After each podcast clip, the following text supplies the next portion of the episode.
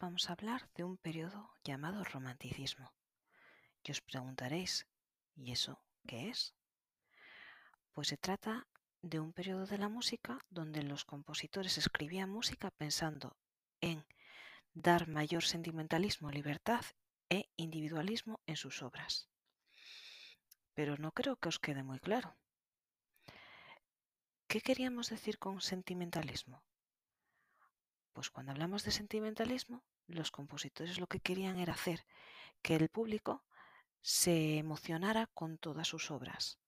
Por eso van a escribir composiciones donde haya muchos instrumentos o muchos cambios de intensidad, todo para lograr que el público se estremezca. Cuando hablamos de libertad, nos referimos a que ahora no van a tener una serie de moldes para componer, sino que van a utilizar pues el rubato y otra serie de recursos para que el público genere todavía más tensión e intensidad en sus emociones. Y en cuanto al individualismo, es que crece el egocentrismo. Van a ser muy importantes el yo como centro del universo y aparece la figura del virtuosismo. Los músicos van a ser súper importantes, pero aquellos solo que demuestren que son muy hábiles.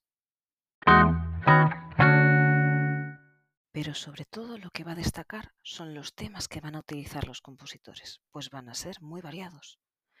Van desde la muerte, el amor, las leyendas, los lugares exóticos, la fantasía. Prueba de ello es la composición que vamos a escuchar a continuación. Se trata de la cabalgata de las Valquirias de Wagner.